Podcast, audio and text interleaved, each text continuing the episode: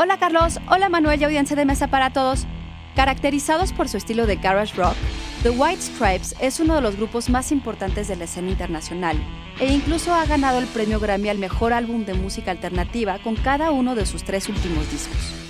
Pero ¿sabían que además de todos sus logros, la banda es poseedora de un récord Guinness? Institute. Masterpiece Your Life. The White Stripes es el dueto formado por Jackie Meg White, responsables de éxitos como Seven Nation Army e Icky Thump. Jackie y Meg se hicieron acreedores al récord mundial por el concierto más corto cuando en 2007 en Newfoundland, Canadá, ambos subieron al escenario para tocar únicamente un acorde en la guitarra y un golpe en el platillo de la batería.